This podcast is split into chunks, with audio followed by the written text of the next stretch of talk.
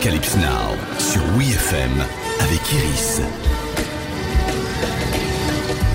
Bonjour à toutes et à tous, comme tous les lundis, on parle musique et cinéma. Si vous êtes un peu familier du cinéma de Taika Waititi, vous savez que le réalisateur a un goût prononcé pour les bandes originales pop-rock très bien senties. Aux commandes de la franchise Thor depuis deux épisodes, il a très positivement réveillé la saga Marvel avec son Thor Ragnarok au rythme de The Immigrant Song de Led Zeppelin.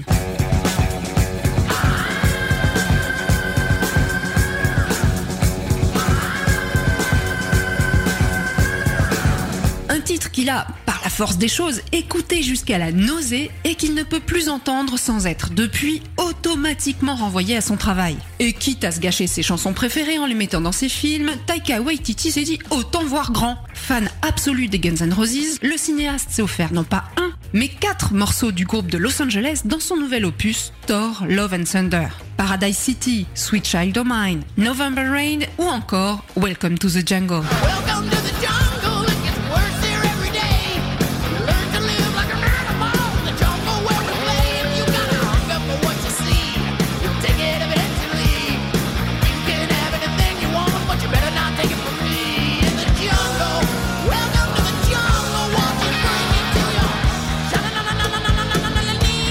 si à l'origine la chanson parle du côté sombre de Los Angeles auquel sont confrontés tous ceux qui y viennent pour rencontrer la célébrité, ici, elle illustre le retour aux affaires du dieu tonnerre, toujours campé par Chris Hemsworth, bien décidé à défoncer de l'extraterrestre après qu'une petite dépression lui ait laissé un dad bod et le moral dans les pompes. Après avoir sauvé la Terre pour la 500e fois, Thor s'est embarqué dans un nouveau voyage.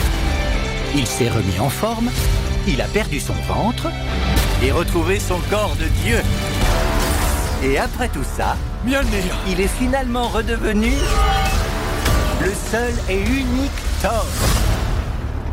Oh, j'ai parlé trop vite. Jane? Pour Taika Waititi, utiliser Welcome to the Jungle dans cette scène est d'ailleurs la cerise sur le gâteau de ses références aux années 80. Les plus aguerris reconnaîtront le blouson rouge clouté de Kurt Russell dans les aventures de Jack Burton dans les griffes du mandarin et le monstre, très librement inspiré du film Mad Max. Une influence 80s qui se retrouve jusqu'au traitement du titre et du logo Love and Thunder dont Waititi voulait qu'il ressemble à ce qu'il dessinait sur ses cahiers quand il n'écoutait pas en classe. Quant aux Guns, le déclic se fait avec November Rain. Le réalisateur sait assez vite qu'il en veut pour une scène clé. Sauf que venant du cinéma indépendant, comprendre bien plus fauché qu'une super production Marvel, il n'a pas l'habitude de pouvoir s'offrir beaucoup plus que 10 secondes d'un gros titre.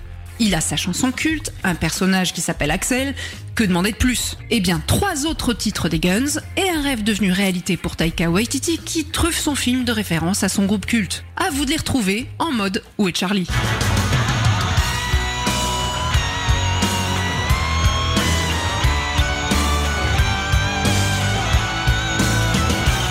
Apocalypse Now, c'est fini pour aujourd'hui. Rendez-vous lundi prochain pour un nouvel épisode. Retrouvez tous les épisodes d'Arocalypse Now en podcast sur wfm.fr.